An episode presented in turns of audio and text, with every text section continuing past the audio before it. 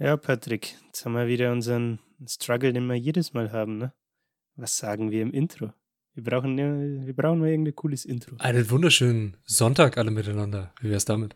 Okay. Ja. Dann machen wir das doch gleich. Herzlich willkommen zum Literatursenf mit Julian und Patrick. Holt euch was zu trinken, setzt euch hin, legt die Füße hoch. Ihr habt's euch verdient. Zieht euch aus, nicht so schüchtern, sperrt die Ohren auf, denn jetzt gibt's wieder mittelscharfe Literaturkritik. Viel Spaß!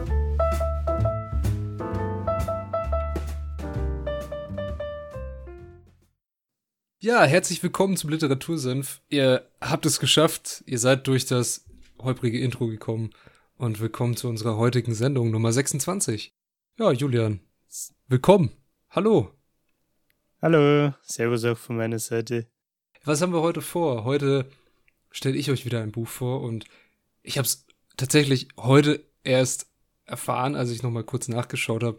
Das ist das beste Buch 2019. Das hat den Deutschen Buchpreis 2019 gewonnen und ich wusste es einfach nicht.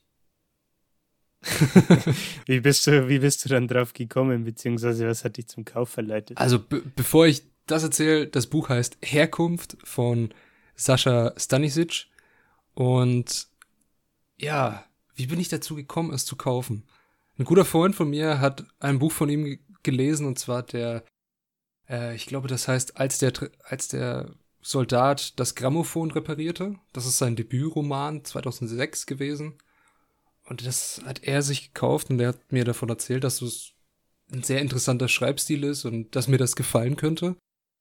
Und dann war mhm. ich in mhm. einem Buchladen und habe in den Spiegel Bestseller oder wie sie alle heißen, die da immer vorne, wenn du in den Buchladen reinkommst, da ist immer so eine Riesenwand, stehen da zehn Bücher und die sind gerade total in. Es sind verschiedene Sticker drauf mit Bestseller-Autor, Bestseller-Buch, keine Ahnung.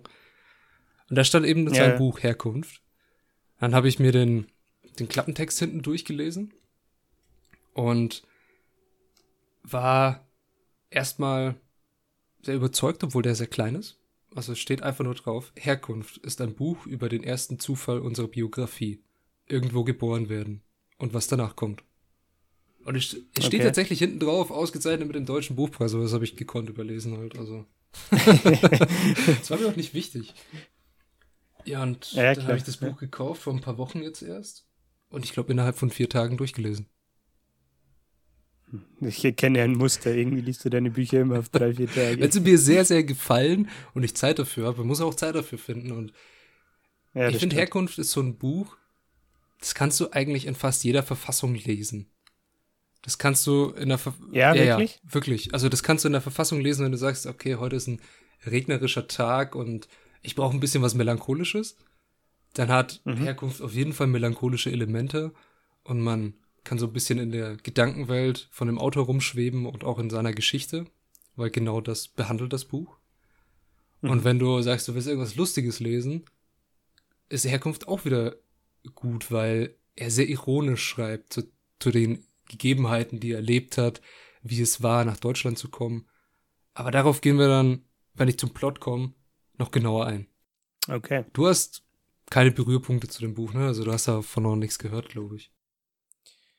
Äh, nee, äh, absolut nicht. Ich habe mir vorhin in, in, als Vorbereitung noch äh, zwei YouTube-Videos dazu angeschaut. Einmal von ihm mhm. selbst. Mhm. Das war, glaube ich, bevor er das Buch veröffentlicht hat, hat der Verlag äh, quasi so ein QA mit ihm gemacht. Das war irgendwie zehn Minuten.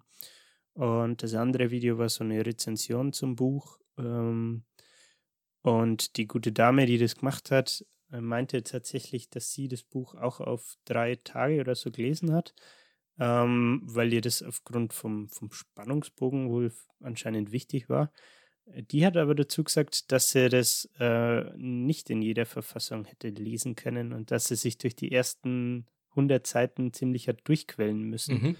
Äh, und dann hat sie irgendwie Klick gemacht und dann hat ihr das Buch mega, mega gefallen und sie hat es immer mehr ja, zu schätzen gelernt oder die, die Story oder den Inhalt auch mehr zu, ich weiß nicht, verstehen vielleicht. Und die war dann, die hat auch das Buch empfohlen und war ähm, mega happy, äh, dass es doch zu Ende gelesen hat. Aber die meinte, wie gesagt, die ersten 100 Seiten waren ein bisschen, ein bisschen zach. Ja, das liegt vielleicht daran, dass sein Schreibstil ist sehr ungewöhnlich. Also wir hatten es letzte Woche bei Kaffee und Zigaretten, dass er, ich glaube 49 Kapitel waren es, die irgendwie nichts mhm. miteinander zu tun haben und eins ist vielleicht nur ein Satz lang. Man fragt sich so, hä? Was hat das jetzt damit zu tun? Hm. Ja, was ist jetzt los? Und er schreibt auch sehr sprunghaft. Also du bist in der Geschichte drin und dann merkst du, dass er einen Gedanken hat und den er dann sofort umsetzen möchte. Also er schweift gerne mal ab. Es geht impulsiv von seiner Kindheit in die Gegenwart. Er springt zwischen Zeiten hin und her, zwischen Orten hin und her. Alles, was er miteinander verbinden kann, versucht er so in die Sätze reinzubringen. Das gelingt ihm auch verdammt gut. Also, was sehr viele ähm, sehr viele Kritiken einfach waren, ist, dass er ja ein Meister der deutschen Sprache ist. Was er gut schafft, ist wirklich mit der Sprache umzugehen. Ich denke, deswegen hat er auch diesen Preis bekommen. Also ich habe keine Ahnung, nach was man das bewertet, aber das merkt man hm. richtig. Das ist ein Buch, das ich finde, im Original in Deutsch ist es super. Also es ist ja auch auf Deutsch ist, erschienen. Nicht ist Deutsch denn seine Muttersprache? Nee, seine Muttersprache ist Kroatisch, Bosnisch, Serbo-Kroatisch, dieser Sprachenmix, der sich im Balkan befindet. Mhm. Und ja, er kommt ursprünglich aus der Stadt Višgrad.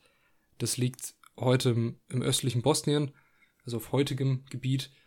Und mhm. ist da geboren, aufgewachsen und 1992 mit seinen Eltern, als es angefangen hat, langsam zu kriseln in der in Jugoslawien, ist er geflüchtet und hat dann erst Deutsch gelernt. Also er war schon 14, als er nach Deutschland gekommen ist.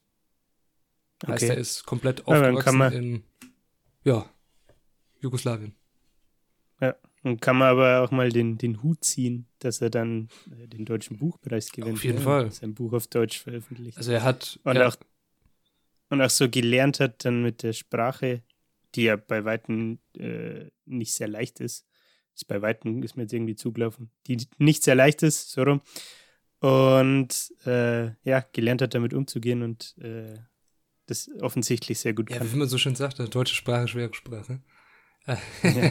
Er hat, ich, bin, ich bin das beste Beispiel, gell? ich verhaspel mich auch gern mal. er hat an der Heidelberger Universität, was ja eine der renommiertesten Unis in Deutschland ist, hat er Slawinistik und Deutsch als Fremdsprache studiert und da ist dann der Traum vom, ja, eigentlich nur Schreiben, um seinen Lebensunterhalt zu verdienen, hat dann Gestalt angenommen.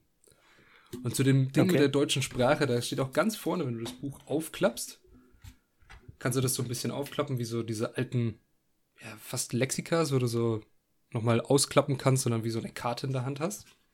Und da mhm. steht was ziemlich Witziges über die deutsche Sprache. Das würde ich einfach kurz vorlesen, weil du es gerade gesagt hast. Ja. Gerne. Du stehst vor der Tür und liest. Ziehen. Das ist eine Tür. Das sind Buchstaben. Das ist Z. Das ist I. Das ist E. Das ist H. Das ist E. Das ist N. Ziehen. Willkommen an der Tür zur deutschen Sprache. Und du drückst. Hoppala. Ja, also ich glaube, das ist schon jedem mal passiert, dass man an Gedanken versunken an eine Tür rangeht, auf der ganz fett ziehen steht und man drückt einfach. Also ich kenne niemanden, dem das noch nicht passiert ist. Ja. Also, wie ist das Buch aufgebaut? Und auch das, was die nette Frau, wo du vorhin drauf kurz zu sprechen gekommen bist, mit diesem YouTube-Video, dass die ersten 100 Seiten sind ein bisschen schwer.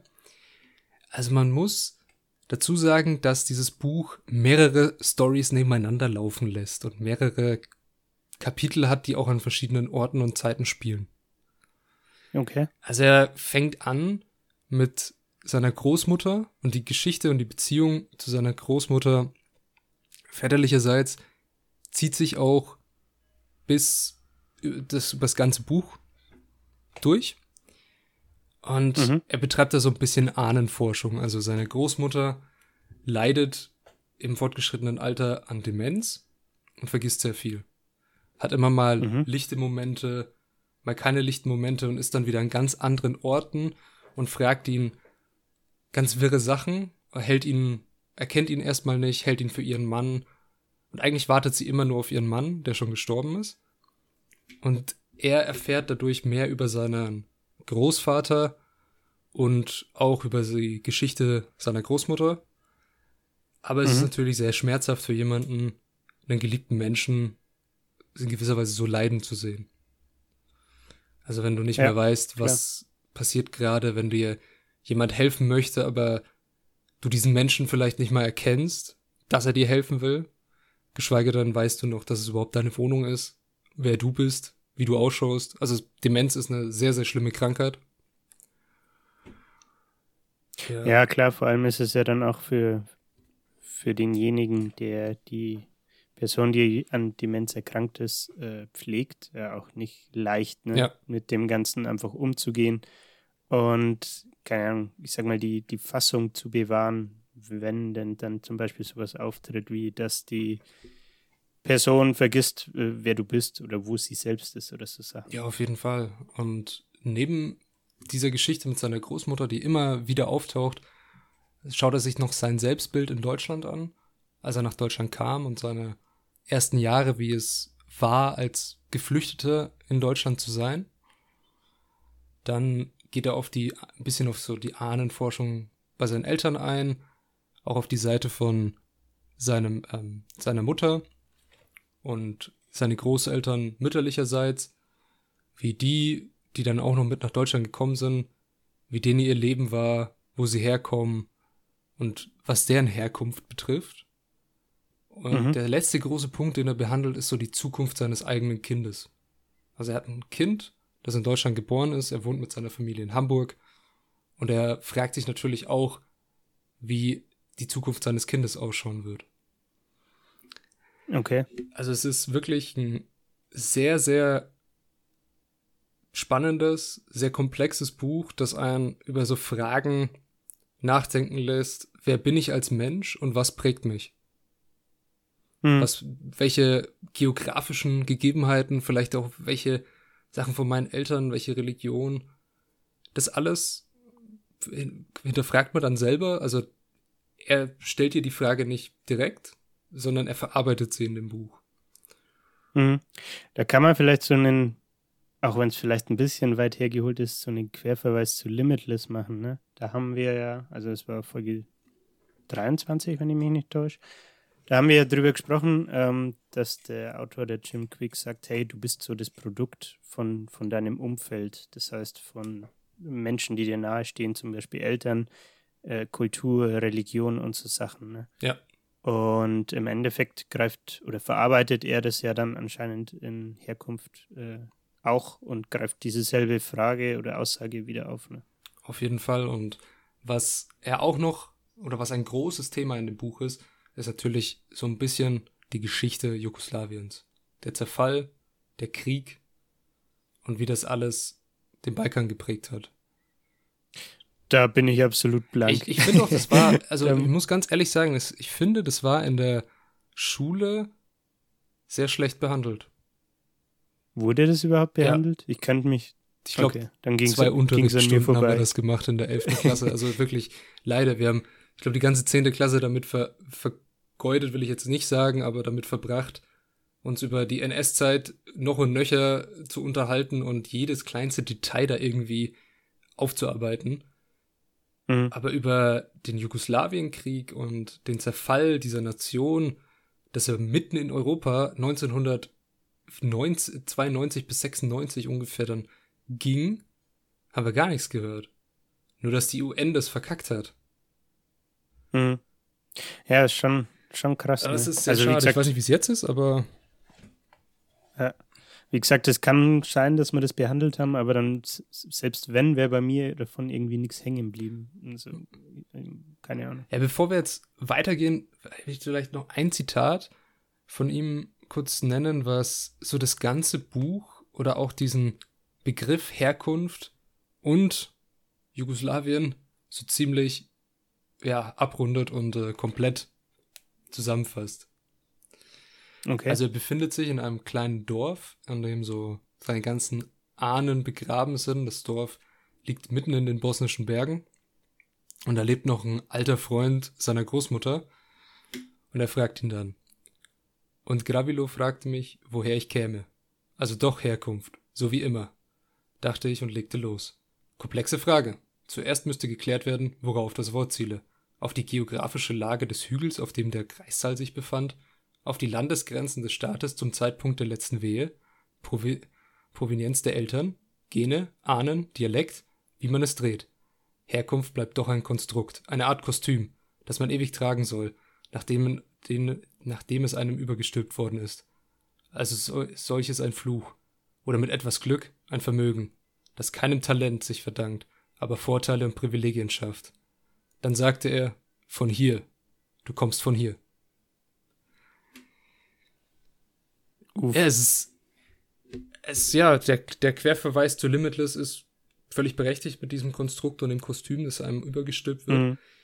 Und heute, ich finde, es wird viel zu schnell gemacht, dass einem diese Herkunft als Konstrukt übergestülpt wird. So, du hast jetzt das zu sein, wo du herkommst. Du hast diesen Eigenschaften zu entsprechen. Du hast diese Vorurteile zu bedienen. Und das stimmt einfach nicht. Ja, beziehungsweise ich weiß nicht, ob man unbedingt sagen äh, kann oder sollte, du, du hast es zu be bedienen als Person, sondern ich finde vielmehr, dass man als äh, außenstehende Person, die diese Person mit bestimmter Herkunft irgendwie betrachtet, automatisch irgendwie aufgrund vom Aussehen zum Beispiel auf diese Vorurteile teilweise zurückgreift. Mhm. Weißt du, was ja. ich meine?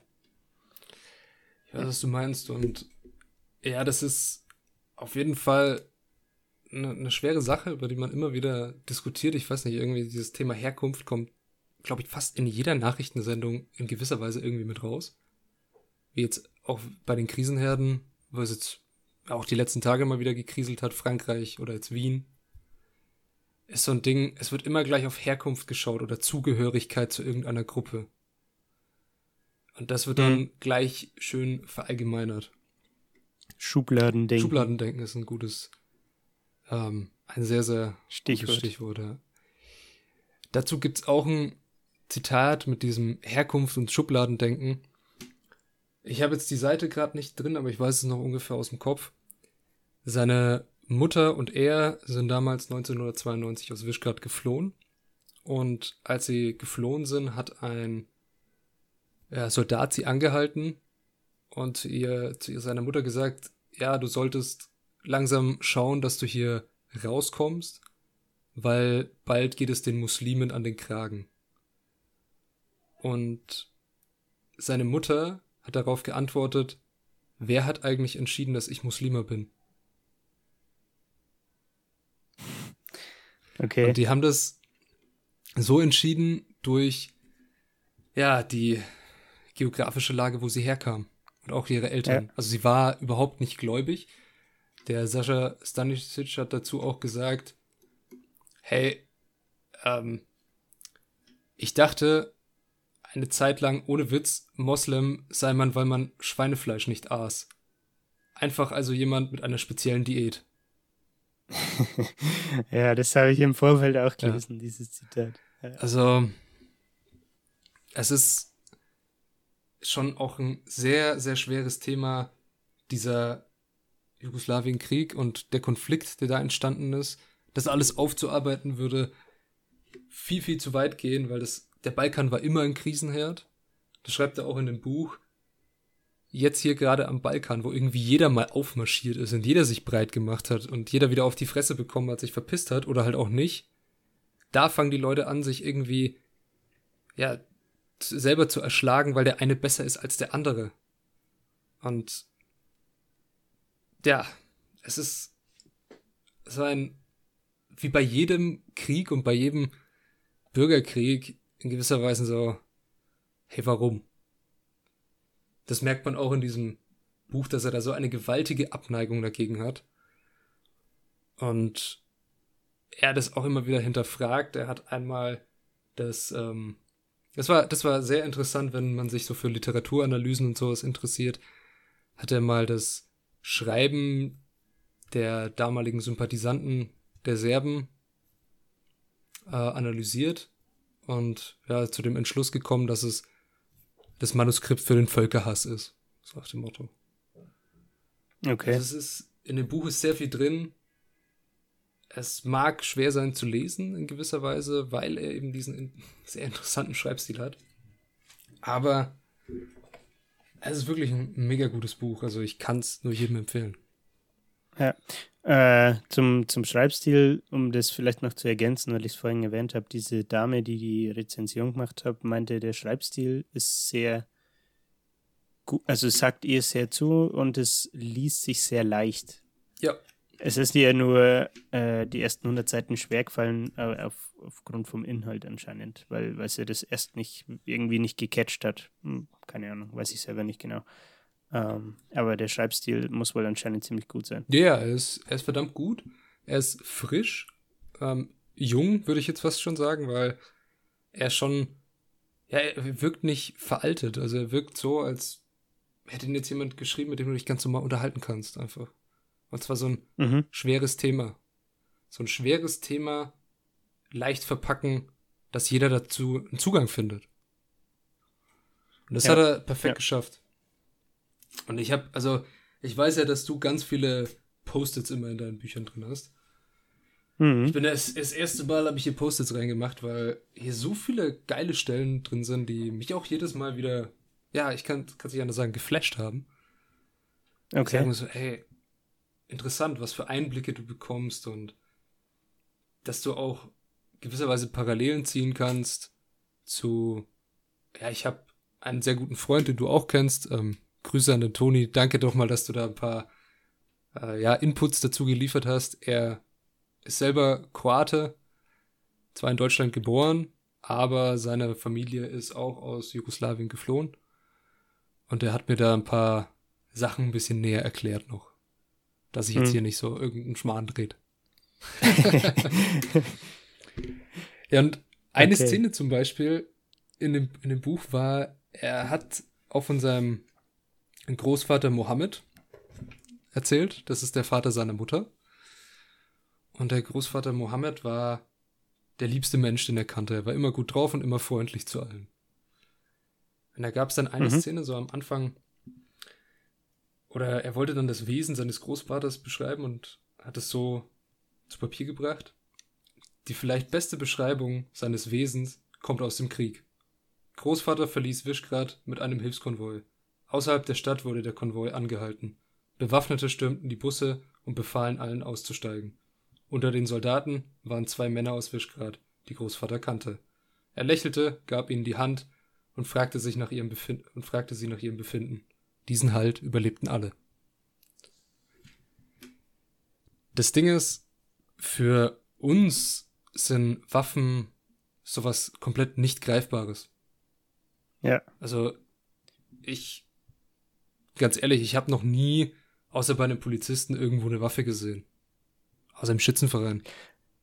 Ja, ähm, ich tatsächlich schon. Das war mal, da war ich mal mit meinen Eltern in Ägypten im Urlaub. Also es war nicht in Deutschland, mhm. ne? Und da bist du dann vom Flughafen, ich glaube Hurghada, in dieses Inklusiv-Hotel, was auch immer, gefahren. Und da waren auch so, so ähm, wie nennt man das, so Straßensperren oder so Kontrollstopps quasi, mhm. wo, die, wo die Leute mit ihren Maschinengewehren stehen und du hockst als Touri in deinem Bus drin und denkst dir, aha, auch nicht schlecht. Also so, ich finde so am Rande erlebt man das schon mal. Oder auch ähm, in, in Deutschland tatsächlich, manchmal finde ich, sieht man das an, an großen Hauptbahnhöfen. Ja, also aber dann meistens so Polizisten, oder keine Privatleute oder ja. so nee, nee, das auf keinen Fall. Ne. Wir sind ja nicht in Amerika. Das ne? stimmt. Und im Jugoslawien oder auf dem Balkan sind Waffen auch so ein Thema, dass ja, jeder hatte vielleicht irgendwo mal ein Gewehr oder eine Waffe. Es war. Ist es denn ja? legal? Oder das ist eine, gut, das ist eine, das ist eine gute Frage. Also der, der okay. Toni hat es mir mal so erklärt. Es gab bei manchen im Wohnzimmer unter dem Sofa wusste man, was es lag oder was da lag. Und wenn beim Spielen von den Kindern der Ball unter das Sofa gefallen ist, dann hat man das gesagt und hat nicht selber drunter geschaut und ist aus dem Zimmer gegangen. Ja. Okay. Ähm, aber ich fand das so krass bei dieser Szene, dass sein Großvater in so einer Situation, in dem bewaffnete Leute einen Bus stürmen und den befehlen, hey, steigt aus und ja, mit den Waffen rumfuchtelt und ähnliches, trotzdem noch diese ja, Anstandsregel befolgt und jemanden, den er kennt, sagt, hey, wie geht's dir denn eigentlich so? Ist alles gut bei dir? Und so diese, diese ja. Menschen, der ja auch in der Form mit einer Uniform und einer Waffe dasteht, nicht nur die Uniform und die Waffe sieht, sondern auch den Menschen dahinter, den er ja mag. Ja. Und ja, klar. Das fand ich eine sehr, sehr ja, spannende Szene. Also mich hat die sehr ja, festgehalten. Ja. Ist auf jeden Fall interessant. Und ich habe vorhin schon angedeutet, er hat so auch über die Anfangszeit in Deutschland sehr viel geschrieben und das Selbstbild und die Sprache und ähnliches. Da hätte ich noch eine Szene, die ich auch noch auf jeden Fall kurz vorlesen will. Das sind jetzt mhm. zwei kleine Zitate und danach können wir die mal durchgehen. Niemand verstand uns. Wir verstanden niemanden. Das Einzige, was ich auf Deutsch sagen konnte, war Lothar Matthäus. also, wenn du, auch wenn du was Lustiges lesen willst, ist das Buch gut da, aber es ist auch ein bisschen, ja, melancholisch auch halt, ne? Du verstehst niemanden, ja. keiner versteht dich. Das Einzige, wie du dich verständigst, ist irgendwie, ähm, ja, ein Fußballspieler. Das, glei das gleiche Thema, ja, die Szene habe ich jetzt nicht markiert, aber die ist mir im Gedächtnis geblieben, war, als er einen Freund aus seinem Viertel, der Pole war, mit dem ist er immer ein bisschen rumgehangen und den hat er mitgenommen zu einem, ja, Barbecue von seinen Eltern. Und sein Vater konnte noch nicht wirklich Deutsch zu dem Zeitpunkt und der Pole nicht wirklich, ja, bosnisch oder kroatisch, aber Deutsch. Und dann haben sie sich beide über Autos unterhalten. Und dann haben sie einfach mhm. nur irgendwelche Modell, also Automarkennamen gesagt, zum Beispiel Toyota oder ich weiß nicht mehr genau welchen, aber Opel nenne ich jetzt mal. Und dann hat der Vater vom Sascha gesagt, Mercedes und dabei so verträumt in die Weite geschaut. Und der polnische Freund hat einfach nur Mercedes auch gesagt. Und da waren sie sich einig. also, okay. Es, es reicht auch nur ein Wort manchmal. ja. Ja. Aber noch zu dem Ding, wie es dann in Deutschland war und was das mit dem Flüchten, was ja immer noch ein sehr aktuelles Thema ist, Fliehen und Asyl bekommen, war der Anblick des Schlosses wird für mich immer nach Schokolade schmecken. Meine erste Freude in Deutschland war eine touristische Attraktion. Im Nachhinein weiß ich, dass die Freude kam, weil wir zum ersten Mal nach der Flucht uns sicher fühlten. Hier waren wir fremd, aber die Fremde war nicht bedrohlich. Der Regen einfach nur Wetter. Die Sonne einfach nur sie. Hm. Mit wie viel, wie, mit wie vielen Jahren ist er geflohen? 14. 14. Ja. Okay. Also 1992, da war er 14 und hm. als sie dann in Deutschland waren, ja, waren sie das erste Mal, haben sie sich sicher gefühlt, obwohl es die Fremde war. Ja.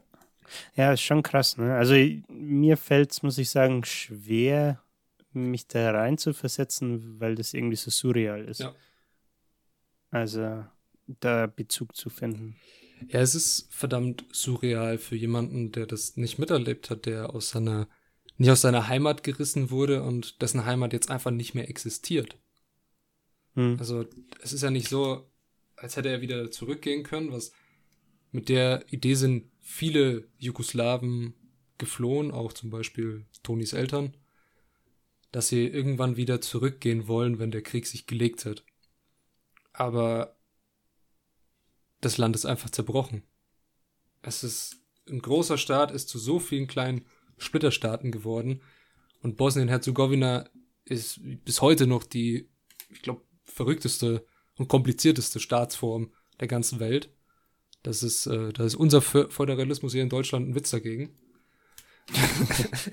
ja, ja, Toni wollte es mir okay. mal irgendwie erklären, aber ich ähm, dachte mir, okay, das ist dann doch ein bisschen zu viele kleine Regionalparlamente und alles, wer da noch ja. mitbestimmen will. Und da geht es sehr viel um Stolz und um ja, Mitbestimmung und ja, wer da der, wessen Land es ist und wie die Ländergrenzen gezogen werden sollen. Also, Mhm. es ist für uns nicht wirklich greifbar, nein. Ja, vor allem ist es, finde ich, auch un unter dem Aspekt irgendwie krass, dass, also es gibt ja Leute, die bewusst auswandern und ihre, ihr Heimatland, ihr, ihre Herkunft quasi hinter sich lassen und dann, was weiß ich, nehmen wir mal als Beispiel Amerika, New York oder so, nach New York gehen, um da zu arbeiten, weil sie da ein Jobangebot haben oder so, ne? Also die verlassen freiwillig quasi ihr, ihr Heimatland und sind aber nicht dazu gezwungen oder machen das nicht aus irgendwelchen externen Beweggründen, sondern aus, aus eigenem Willen. Ja. Und dann hast du aber das Thema, was der, äh, ich spreche den Namen jetzt mal nicht aus, wie Stanisic, Ja, Okay, lass mal einfach mal so stehen. Was er aufgreift, ähm, dass du quasi aufgrund von Krieg dein, dein Land verlässt und erstmal dir denkst, ja, das mache ich jetzt halt temporär, bis sich die Lage hier wieder gelegt hat und dann kann ich ja wieder zurückkommen. Ähm, ja, und dem ist dann einfach nicht so, was man, äh, weil, weil, der Staat zerbröckelt. was man auch immer noch da sagen muss halt, ist, dass wenn du dich selber entscheidest, dass du irgendwo anders hingehst, dann hast du ja alles vorher geregelt, dass du einen Job findest, ja, dass du ja, eine, eine. Wohnung hast, dass du ein gesichertes Einkommen hast, dass du einfach eine Lebensgrundlage hast. Und wenn du aus dem Land fliehst, in dem Krieg herrscht, hast du das Ganze nicht. Und da weißt du nicht, was passiert. Du musst hoffen, dass dir dieser Staat, zu dem du fliehst, Asyl gibt. Dass der dich überhaupt da lässt und dich nicht einfach ins nächsten, nächsten Flieger setzt und zurückschickt. Ja. Und darüber schreibt er auch. Was ich du wolltest gerade was Äh, sagen, ja? Ja, was ich auch äh, krass fand, ist, dass seine Eltern, mir sind jetzt leider die konkreten Jobs entfallen. Seine Mutter Professorin oder Ja. so und sein Vater äh, Betriebswirt. Bankbetriebswirt. Okay.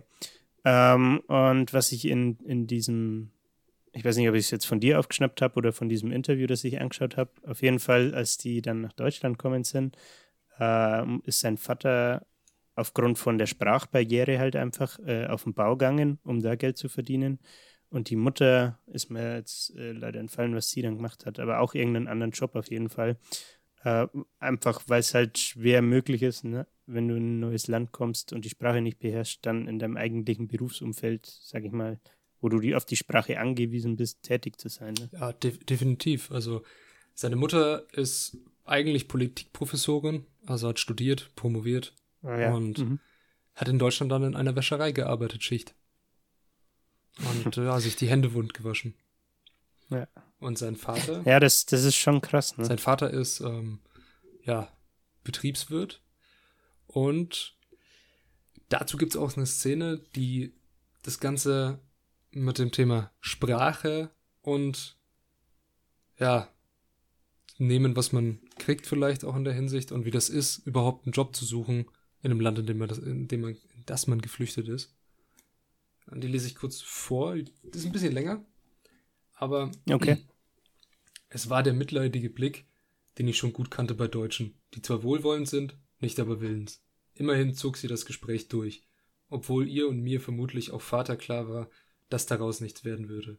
Sie verabschiedete uns mit den Worten Ich will ehrlich sein, Sie sind mir sympathisch, mir sind aber die Hände gebunden. Das war neu und interessant, gebundene Hände. Die Hände der Personalerin ruhten auf dem Schreibtisch zu Fäusten geballt. Daneben stand eine Tasse mit dem Logo der Spedition und der Aufschrift Die Welt ist klein. Vater bedankte sich. Sich bedanken. Hat er in der kurzen Zeit in Deutschland gut gelernt. Danke sehr, donnerte mein Vater, 38-jähriger Betriebswirt mit Schwerpunkt Logistik und hörbarem Akzent der kleinen Welt entgegen. Ja. Ist hart. Und er hat sich bei Ja. dieser Spedition, glaube ich, entweder als Fahrer oder als Staplerfahrer, also äh, in der Hilfstätigkeit beworben. Nicht als Betriebswirt. Äh, das, ist, das macht das Ganze natürlich dann noch krasser, ne? Also, dass sie sagt, ihr sind die Hände gebunden, Ja, obwohl er eigentlich total überqualifiziert wäre. das stimmt, das stimmt. Das ist, macht die ganze Sache noch irgendwie ein bisschen, bisschen makaber schon fast halt.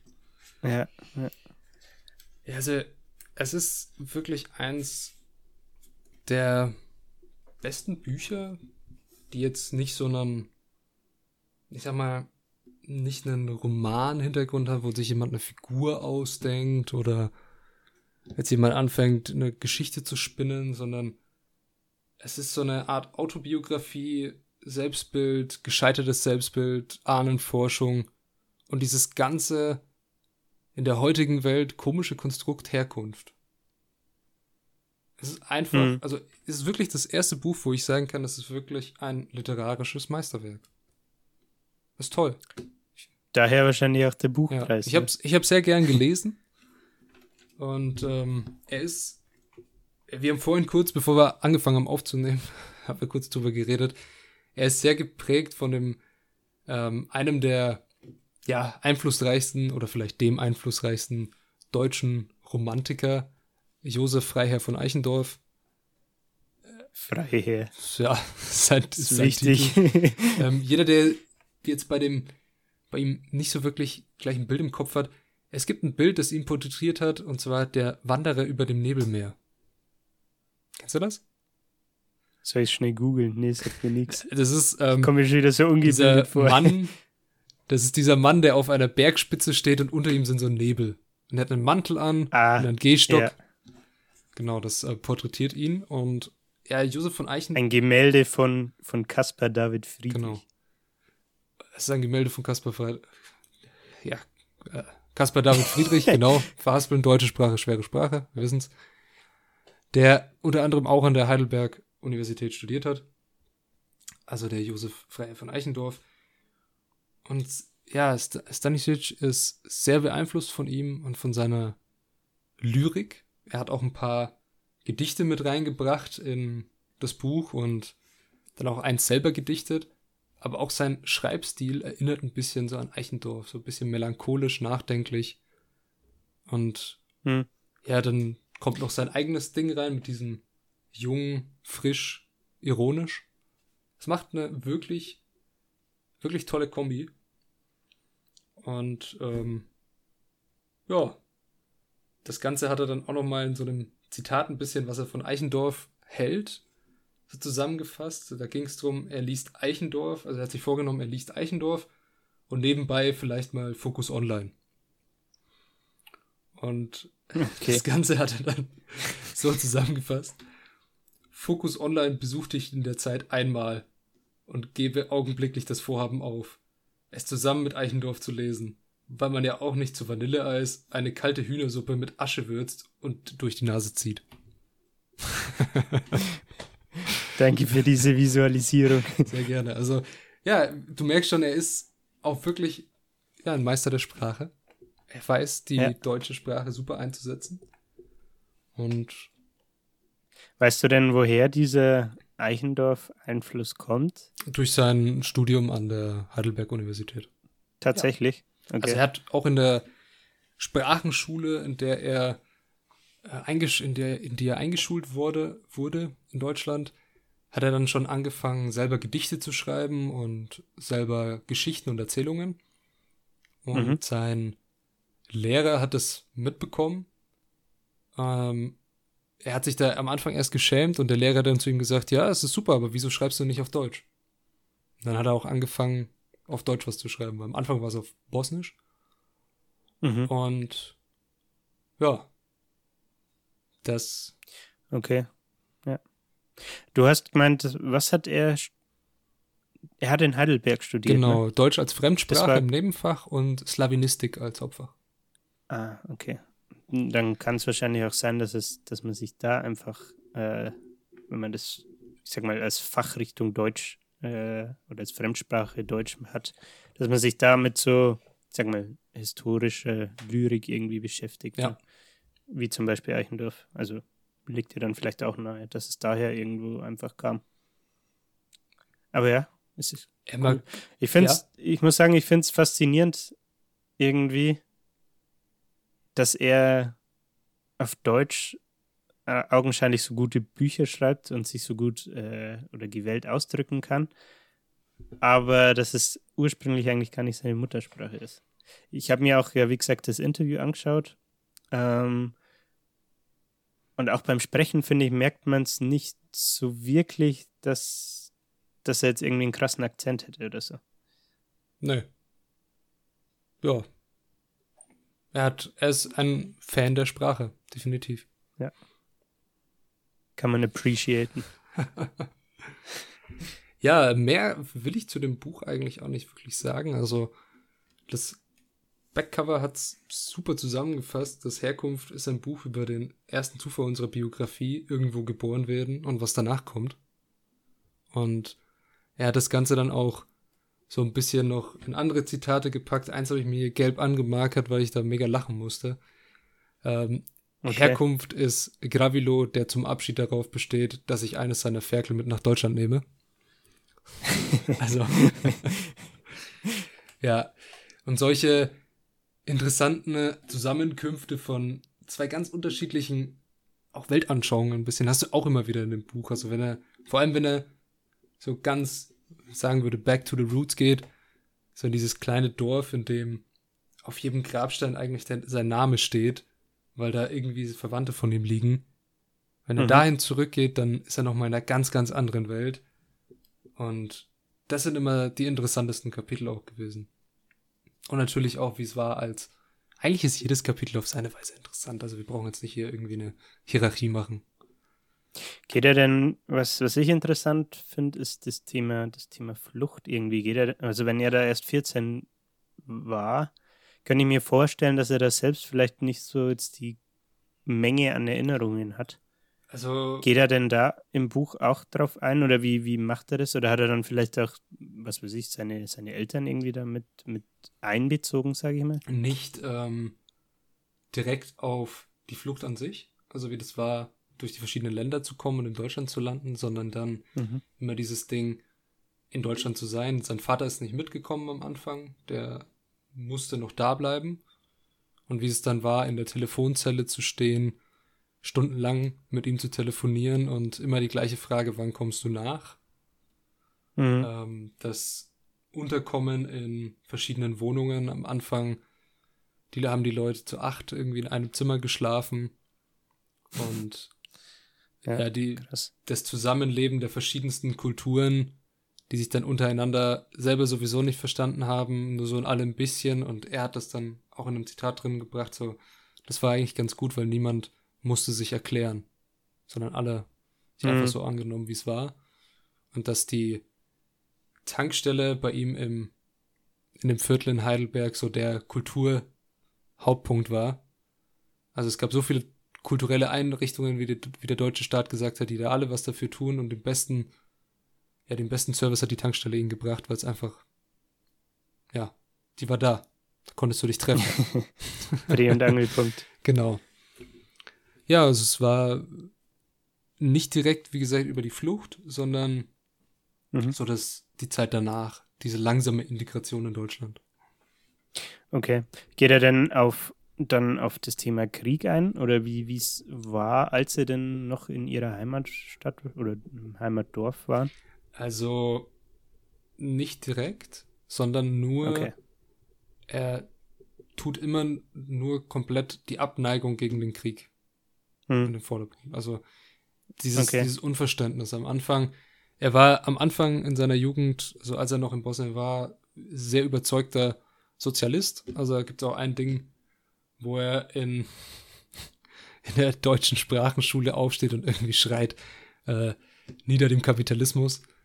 Also, er war sehr überzeugt okay. von dieser Staatsform und er verarbeitet das sehr stark, dass er es überhaupt nicht versteht, wieso dieses Land sich so gespalten hat und wieso ja Teile dieses Landes andere Teile so gehasst haben.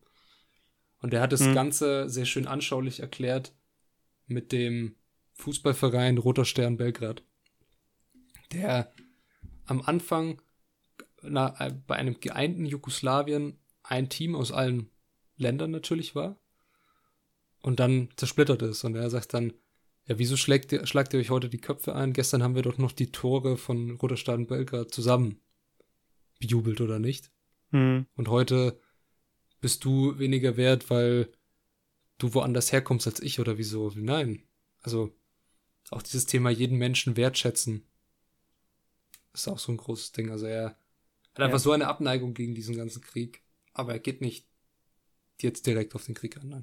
Okay, also kann man vielleicht sagen, dass er sich eher damit beschäftigt, wie, wie die Umstände sind oder waren, als er äh, in, in, seine neue Heimat, äh, Heidelberg in dem Fall, gekommen ist und wie seine Impressionen waren, was sich verändert hat und dann quasi dort mehr oder weniger oder im Buch mehr oder weniger drauf eingeht ähm,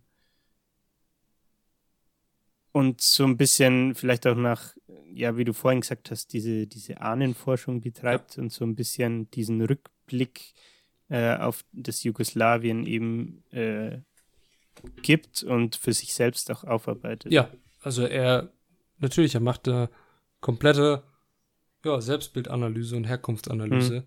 Und das auf seine Art, was das Buch so schön macht. Okay. Und das waren ja oh. fast perfekte letzte Worte, würde ich sagen. ja, mehr habe ich zu dem Buch auch nicht mehr zu sagen. Also ich kann es nur jedem empfehlen, wirklich jeden. Weil es ein literarisches Meisterwerk ist. Mehr kann ich dazu nicht sagen. Ja. Kann man so stehen lassen. Kann man auf jeden Fall so stehen lassen, ja.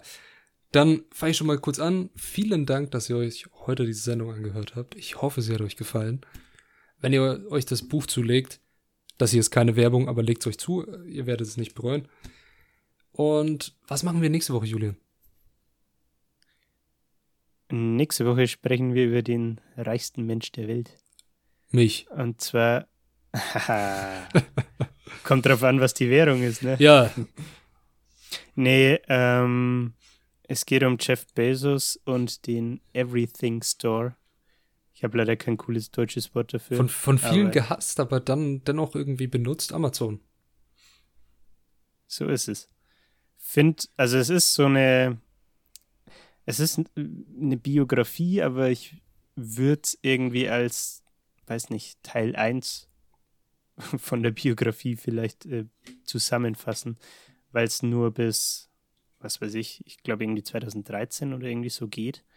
Ähm, da ist das Buch nämlich, glaube ich, erschienen. Na, muss ich nochmal recherchieren, aber es ist auf jeden Fall nicht bis zum heutigen Tag, ne? Es ist schon ein bisschen älteres Buch. Mhm. Ähm, aber sehr interessant, weil es auf dieses Geschäfts- oder dieses Modell, dieses Businessmodell, Geschäftsmodell eingeht, ähm, was es Amazon letztendlich ermöglicht hat, so groß zu werden ähm, und dadurch dann die Preise so niedrig halten zu können und ja, damit auch, wenn wir zum Beispiel aufs Thema Bücher zu sprechen kommen, ähm, kleinere Buchläden vielleicht so ein bisschen ja, in den Ruin zu treiben, weil Amazon sich einfach leisten kann, die Toppreise zu bieten. Mhm, mh. Ja, hört sich auf jeden Fall interessant an. Amazon, ein riesengroßer Gewinner der jetzigen Covid-19-Pandemie. Jeff Bezos kann nur noch reicher werden, es geht nicht anders. Ja, ich bin gespannt. Was, was ich auch krass fand an dem Buch ist, dass man dann erstmal realisiert, dass Amazon nicht nur die Website Amazon ist, sondern was da alles dahinter steckt und in was für Firmen der Jeff Bezos abseits von Amazon noch äh, dabei ist. Das ist, also war mir nicht so bewusst, muss ich sagen. Ja, er ist sehr, sehr gut vernetzt und Amazon ist ein riesengroßes Konglomerat. Ja. Das lassen wir genau. zu stehen. Also ich glaube, die Folge wird, wird ziemlich, ziemlich interessant. Intensiv. Oh yeah. Ja, dann bis nächste Woche. Mach's gut, haut rein. Ciao und danke fürs Hören. Wir, wir sprechen uns. Hat's rein. Servus.